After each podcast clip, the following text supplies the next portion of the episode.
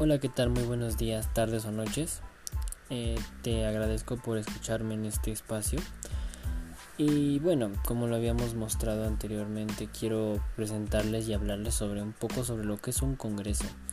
Eh, a veces el congreso puede llegar a escucharse muy, muy desde la parte política, pero el congreso es más allá de eso, ya que el congreso tiene muchas este, virtudes, ya que podemos usar muchas, muchas cuestiones, como también muchas herramientas, como también se puede utilizar de una forma muy pasiva para llegar a tener decisiones. Hay muchos tipos de congresos, ¿no?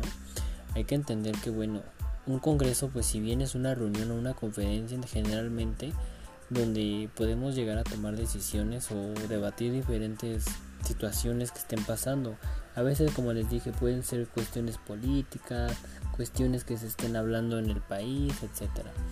Sin embargo, también este el Congreso nos puede beneficiar para hablar sobre lo que podemos debatir, diferentes cuestiones, como también este desarrollar diferentes este, formas de ir desarrollando una opinión o una decisión que se va a tomar para, para así tener un desarrollo positivo de la de una decisión que podemos ir tomando ya sea en nuestra vida cotidiana o como también una situación de familiar. El, congreso puede usarse en muchas situaciones.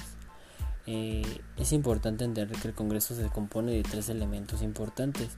El primero es el moderador el medidor y el partícipe.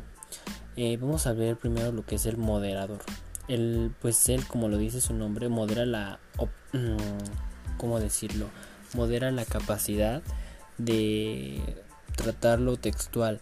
Es como que el que va desarrollando el orden es el que va viendo quién es el que puede ir eh, hablar quién puede tiene que esperar su turno.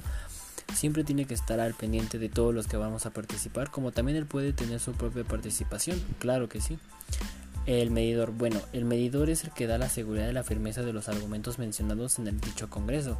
Él, bueno, es importante ya que él es el que va a ir como que entendiendo que una participación se encuentra con críticas positivas, él puede ir dándole como que más seguridad a ese comentario y también lo puede ir desarrollando para que el debate siga extendiéndose o expandiéndose. Y bueno, el partícipe, pues bueno, el partícipe pues es el que tiene la serenidad y pues es el que va tratando de debatir las diferentes cuestiones, las situaciones que se van mostrando. Es el que siempre va a estar en todo momento. Eh, bueno, ahora también quiero hablarles un poco sobre el Congreso, cómo puede este, ayudarnos a, a tener diferentes este, iniciativas, ¿no? El, Congreso también, si bien es importante, como les dije, puede ser también para, para llegar a diferentes acuerdos, también puede ser para otro tipo de situaciones, también puede ser visto como...